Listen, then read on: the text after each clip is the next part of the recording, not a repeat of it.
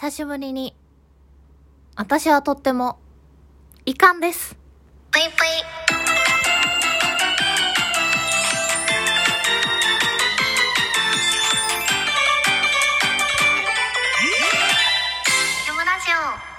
皆様こんばんぷい、ケムシです。久しぶりに私は遺憾な出来事がありました。皆さんの周りにもいますでしょうか？アドバイス、押し売り人間。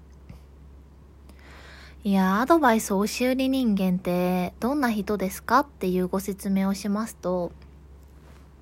普段生活してる中で、もうちょっとこうした方がえー、効率がいいよとか、もうちょっとこうしてみるとやりやすくなるよとか、自分の身になるアドバイスをくださる方いますよね。私はこう、物知りな方ではないので、自分が知らないことを教えていただいたりとか、アドバイスをくれる方、すごく勉強になるな、ありがたいなっていう気持ちになるんですけど、ただ、そんなアドバイスをくれる中でも、たまにいるんですよ。アドバイス押し売り人間っていうのが。で、その特徴がね、全くその人が求めてないタイミングで、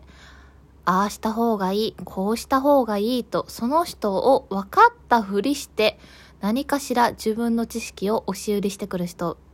いませんでしょうか？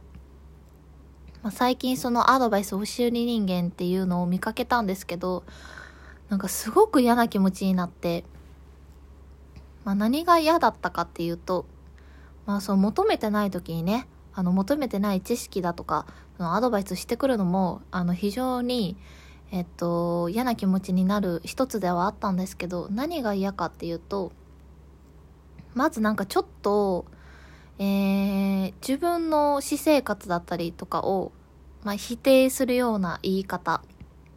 これはね、やっぱりアドバイス、知識を披露する上で、今現状あなたのこれはあんまり良くないのかなあんまり良くないのかもねっていう勝手に批判をし始めるんですよね。うん、求めてもないのに。で、その上で自分の知識、えー、知っていることっていうのをね、あの、はけ散らかして、で、最終的にこう、正しいよっていう面構えをするっていうマジで意味わかんないあの 人がいるんですけど短いねもう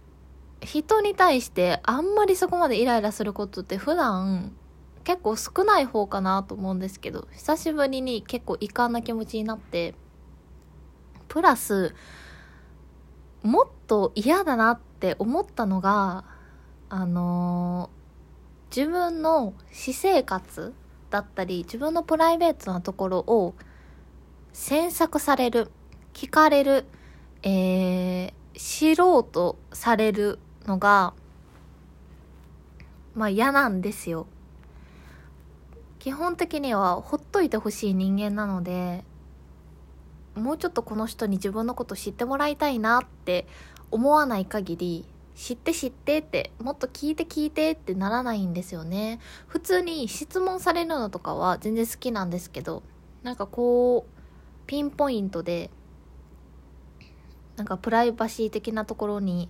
こう入り込まれるのってそんなに好きじゃないんですよねうんまあこれは人によると思うんですけど私は嫌なんですよねでその中であたかも全然別に親しくもないのに分かったふりされてアドバイスされるとさ、もう本当に、もう嫌な気持ちのボルテージがもうマックスになっちゃって。もう意味わかんなさすぎて、あのー、一人で発狂してましたね、心の中で。いや、でもね、なんか思いましたけど、皆さんの身近にもいらっしゃいませんか？アドバイス押し売り人間って。人よりこういうこともっと知ってるぞとかこういうことを知ってるからみんなに伝えなきゃってきっとあの悪気ないと思うんですよね。悪気なく、えー、押し付けてると思うんですよ。披露してると思うんですけどやっぱりねそれだけの知識がある。人より知らないことをたくさん知ってるってなるともっといいところで使えよってタイミング間違ってるぞって思うんですよね。なんかもったいないというか惜しいというかうん。すごくモヤモヤした気持ちになったので今回ねお話しさせていただいたんですけど